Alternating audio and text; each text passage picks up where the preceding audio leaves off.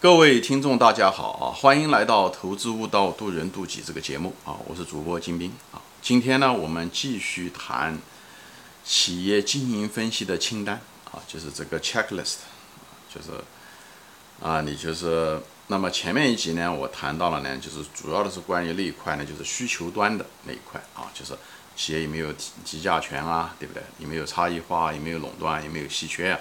对不对？那么第二个就是这个企业有这个需求的话，有这个，哎，它那可不可重复性啊？就它的时间性，你最好是不要有周期性，对不对？而且而且可持续啊，要稳定，要重可以重复，哎，这是最好的。还有一个这个企业呢，就是一定要，就这个行业需求一定要很大，要很大的空间的行业，不要太小的行业啊。小的行业即使是优秀的企业，也很难成为一个牛啊。所以这个是个，所以大家尽量避免那种小行业啊。很多人就是选对了企业，却选选错了行业，最后嗯，对吧？还那当然了，还有的就是这个行业必须是一个处于年轻发展的阶段，至少不能够处于一种衰退的阶段。所以嗯，这两个这后面这两个是行业的属性，这非常非常重要。分析企业中行业背景至关重要。我说过外因非常非常重要啊，所以它一个企业如果处于发展阶段，这个行业处于发展阶段的话。嗯，它的利润会放大啊，而且它的规模也可以放大，那么给这个企业很大的空间啊，而且企业和企业之间，嗯，竞争也小一点。我说过，一个企一个企业最大的大敌是竞争啊，竞争的结果就是，呃，互相残杀，最后便宜了呃消费者，便宜了顾客，最后企业没有赚到钱。作为一个投资者来讲，是我们是一个很糟糕的一件事情啊。对社会来讲是好处，但对投资者来讲不好。作为投资者来讲，我们不希望是这样子，所以。一个发展中的一个行业的时候，它这个竞争程度也要低一点啊。那么，这个主要的是前面那一集讲的东西，我就给大家现在总结一下。那么今天呢，我们就谈这个基本清单中的另外几个方面啊。那这个还有一个方面呢，就是说的是什么呢？就是行业，我就谈这个呃竞争优势吧啊，或者是所谓的供给端啊，供给端就同行之间。还有，呃，一个是行业的这个竞争格局，还有就是这个企业的这个护城河啊。那么你看的是什么呢？一个看这个这个行业的这个就是这个进入门槛是高低，这非常重要。所以你要分析这个行业的属性，行业的竞争门槛。因为一个竞争门槛比较低是什么的结果呢？就是它会过度竞争。你好不容易把，嗯，比方说餐馆，就是一个进入门槛很低的。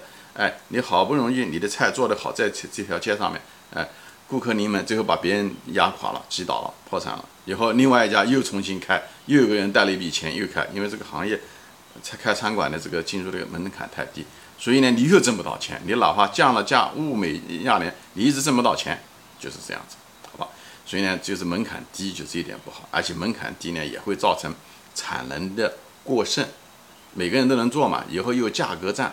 这就挤压了你的利润，甚至亏损，好吧？而且往往大家产能都，呃，就是大家都在进入门槛低以后，没有什么技术含量，嗯，最后大家一哄而上去买这东西，反而把成本也会搞上去。像中国那个前几年的时候，钢铁企业就是这样子，呃，因为钢铁企业虽然资金的呃门槛稍微高一点，那但是这个世界现在不缺资金，所以呢，而且技术没什么太多的含量，以后大家都一窝蜂建搞钢铁建设基建。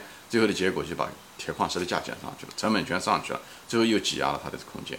所以一个就是讲白了，就是说一定要啊门槛要要高，OK，门槛低的行业不要去涉及，因为就会导导致过度竞争。那么过度竞，还有一个就是不能有替代品，替代品不能太多啊。就是比方说说高铁，对不对？它跟这个航空就是一个嗯互相之间可以替代，对不对？航空公司之间也替代性也很强，对不对？人们买从上海到呃广州的嗯飞机，或者到嗯嗯北京的飞机，呃，这个机他们这个服务是标准的，对不对？就是从 A 地飞到 B 地方，只要价钱低，那么谁去买谁。所以他们这个 A 公司和 B 公司啊，X 公司和 Y 公司是在消费者的眼中是完全是可以可替代的。所以一种可替代的呃这种行业产品啊。这差异化就很差，所以是容易被替代。这样的话，企业就是不行就是从企业的角度来讲，它很难去挣钱。就是所以这种门槛门槛低、可替代都不是好。所以你要看这个行业是不是这样子的啊？嗯，还有呢就是这个竞争格局，这个竞争格局呢，嗯，你进入的行业你希望是这样的，这个竞争这个行业中最好是一个龙头老大，那是最好的。像亚在美国的这个线上就是亚马逊，那中国的嘛可能稍微竞争大一点，像阿里啊，还有京东啊，现在有拼多多，但也还好，它总比线下的那个东西竞争要更强一些，好吧？那么。嗯，就是这个竞，就是在这个竞争的端的时候就是这样。还有一个就是什么呢？就是这个企业呢，尽量呢，就是从从从企业的角度来讲，它一定要有好的一个护城河，对吧？这关于护城河讨论了很多，我这地方就稍微简略的说一下啊。护城河，比方说说你要有成本优势啊，对不对？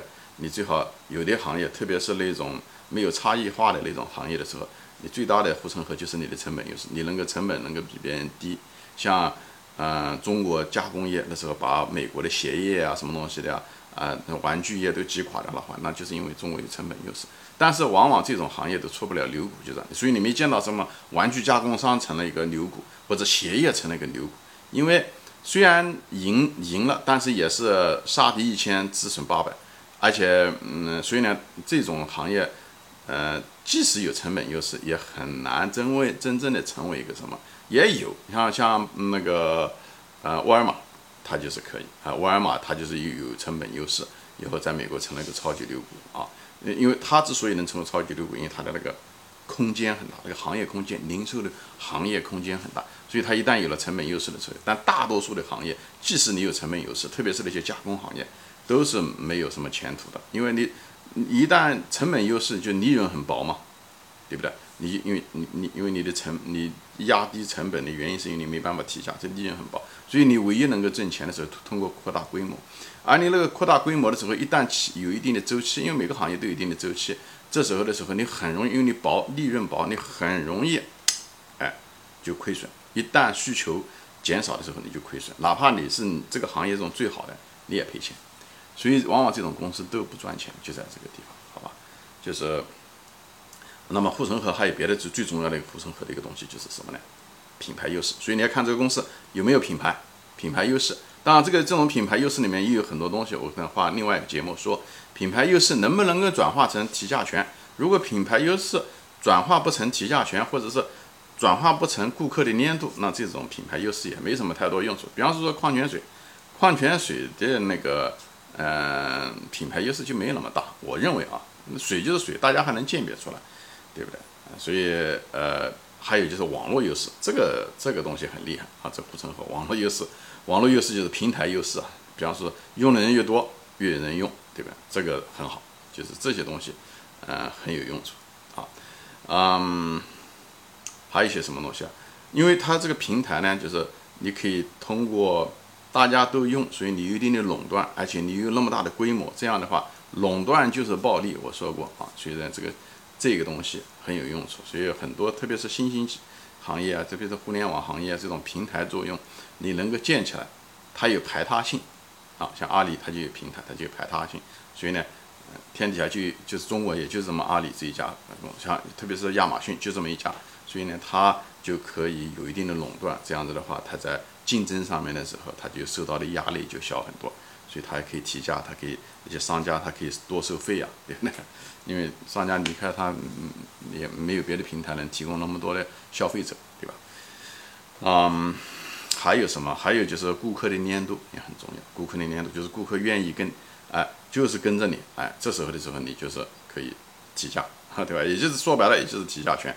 所以护城河有这方面啊，品牌优势、成本优势，呃，网络优势也好，还是顾客粘度也好。说白了，这些万变不离其宗，这些护城河最后的结果，实际上就是为了这个你有提价权，而且你还有可持续性。这东西最后还是反映在这个需求端那一块，但是只是在这个地方呢，从另外一个面，就从企业的竞争优势这个面来反映这个东西，好吧？这个实际上属于需求跟企业的竞争优势，虽然表面上看起来是两个东西，实际上也是。在很多地方是一个货币的一个硬币的两面，啊，这竞争优势，大家就说到这里。还有呢，当然企业这个它的营业最好是主营业务比较突出，不要搞多元化。多元化的企业一般都不是好企业。所以很多东西，你看它这个把它的那个利润表拿出来一看，你看它那个营业的那个成分多少？它如果主营业务不突出的这种行业，你可以至少它不它不一定说是坏的企业，但是它至少不是一个好企业，啊，至少不是一个优质优秀的企业，啊。那么还有就是，比方说成本优势，对不对？成本优势的时候，那么你就成本的控制啊，对不对？你这个费用的控制啊，你这些特性啊等等这些东西，都是要那个。如果一个企业能够控制住它呃成本的那个企业，那相对来讲好一点。就是说你控制不了成本和费用的企业，都不是什么好企业。像钢铁企业，它其实很多情况它控制不了它的成本。比方钢铁企业是一个人耗大国，嗯嗯嗯大企业，对不对？所以它这个煤炭的价格上涨，它都会就会影响它的成本。铁矿石的价格它也控制不了，会影响它的成本。像航空企业一样的，航空企业油价的上涨，或者是它也控制不了。而且它嗯，在美国这些那些工人、飞行员也好，那个空姐也好，那些人都是工会的，所以他们要求涨价，那航空公司也没有办法。所以他又控制不住这个工人，所以航空业在控制成本上面就不行。所以航空业是个不不是一个好的行业，也跟这个，而且机场的收费它也控制不了啊。我后面会讲啊。所以呢，就是这个成本的控制啊，你这个东西要看它的特性是什么。像茅台酒就很好，它茅台酒首先它成本很低，对不对？它一瓶茅台它能卖一千两千块钱，它那一斤高粱才能卖多少钱？而且高粱在哪地方都买，你这个农民不卖，他找找另外一个农民买，所以它成本是很容易控制的啊，呃，费用又比较低，所以这个都是好企业，就是讲的就是这些东西，对吧？那么这些就是一些成本端的一些东西了，还有的就是什么呢？一些上下游之间的这个关系。啊，你希望上下游，你的上下游能够上下通吃嘛，对不对？至少你能够控制住上游，或者你能够控制住下游都可以，对吧？这典型的例子，很多例子都举过，对吧？像格力电器，它就可以控制住上游，对不对？它可以上游让它把货先给他，它可以用上游的资金，这个东西很有用处的。这个东西，嗯，它可以用它的资金，哎，它这样的话，它它的那个，它可以把成本降下来。首先，它降低了它的。嗯，那个资金成本对不对？他不用借钱找银行借钱怎么样？嗯，他那个财务费用要少很多，对不对？啊，不占不占用他的资金。嗯，那像那个茅台，它可以预收下游的钱，对不对？它可以，而且有一上下游，你如果是对下游有那个很强势的话，你还有定价权，所以你定价权就涉及到你的利润了，对不对？涉及到很多东西。你只要强势在下游，你利润对不对？你可以提价，这是一，对不对？第二个，你可以占用人家的资金，所以你的那个把成本降下来了，就是因为占用资金，说白了就是一个资金成本的成本，也就是费用，对不对？你能占人家多，你的你的这个方面资金费用就少，你被人家占用，那你费用就高，你就影就挤压了你的利润，所以都是这样。还有一些就是像。啊，应收账款，对不对？应收账款也是，应收账款不仅仅是人家占用了你的资金，对不对？你所以你要看这个企业这个行业，你看它的那个应收是不是多？一个应收多的行，其实都不是一个好行业，因为它属于弱势，他他把东西嗯给了别人，对不对？以后自自己却掏了真金白银，还得等着人家给。像所以家电企业，我认为家电企业都不是什么好企业行业，包括格力，啊，包括格力，格力之所以嗯成了个牛股。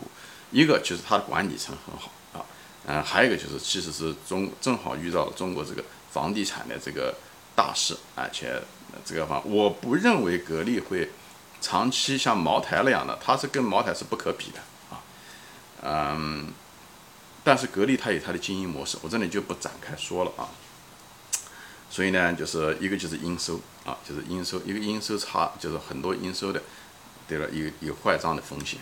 对不对？又有那个被人家占用资金，这都不是什么好东西。就是你你被人家占用资金，你得找银行借钱，所以你的财务成本会上去。所以你要看这些东西的时候，看上下游的关系的时候，哎，因为这都涉及到运营资金，就说白了，预收啊、应收啊，对不对？预付啊、应付啊，这个最后都是都是运营资金。一个好的一个有强势的可以赞助上下游通吃的运营资金，就是可以用人别人的钱挣钱啊。反过来就是。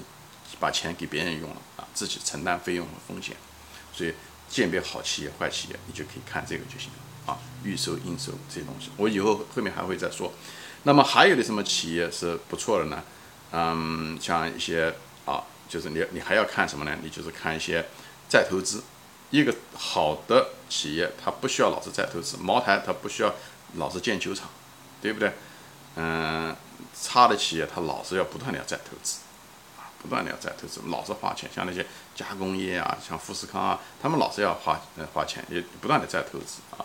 这些加工业啊，啊，而且利润还薄，所以这个东西，还有一个就是要有有有那种重资产啊，就是呃，就资产要就重资产是一个很糟糕的一个特点啊，重资产是一个很糟糕的，因为很容易贬值，要折旧，啊，而且还要不断的去呃更新那个东西，所以当年巴菲特买的那个纺织业，就是他现在的公司的名字 Berkshire Hathaway，就是个很大的一个错误，他吃在这方面吃了很大的亏。也就是资产过重，会给你造成很多的财务上的风险，因为你得借钱啊，财务上的风险，有财务上很多费用，因为你得付利息啊，以后，嗯，减值啊，涨涨上出现减值啊，大量的折扣啊，这都不是什么好的，因为这所以你要看企业它是不是个轻资产，还有一个重资产，这也很重要，还有一个就是看它负债率高不高，一个真正一个好企业能老赚钱的，它不可能借那么多债，除非是银行。保险业可能不一样啊，它是因为它的生意特性。一般的企业，它如果挣钱，它老说为什么老是要借债呢？对不对？我讲的债是有息，嗯，那个债务啊。好，今天就一口气就说到这里啊，我就大概给大家理一下的，从需求端、企业竞争优势啊，就是企业的竞争、行业竞争格局、竞争优势啊，成本端对不对？还有一些风险和债务，呃，重资产还是轻资产等等这些东西。哎，大家有个数，就是一个简略的给大家捋一遍。这样的话，你看企业的时候，你要讲啊怎么判断清好企业、差企业，哎，你就你把这节目少，就是反反复复多听几次，哎，你就有一个概念。这样的话，你就通过这个十几个问题，你基本上能够判断出来是好公司、坏公司啊。好公司一眼就能看得出来，大多数它的条件都能符合啊。那坏公司就不符合这些条件，好吧？好，今天就说到这里啊，谢谢大家收看，我们下次再见。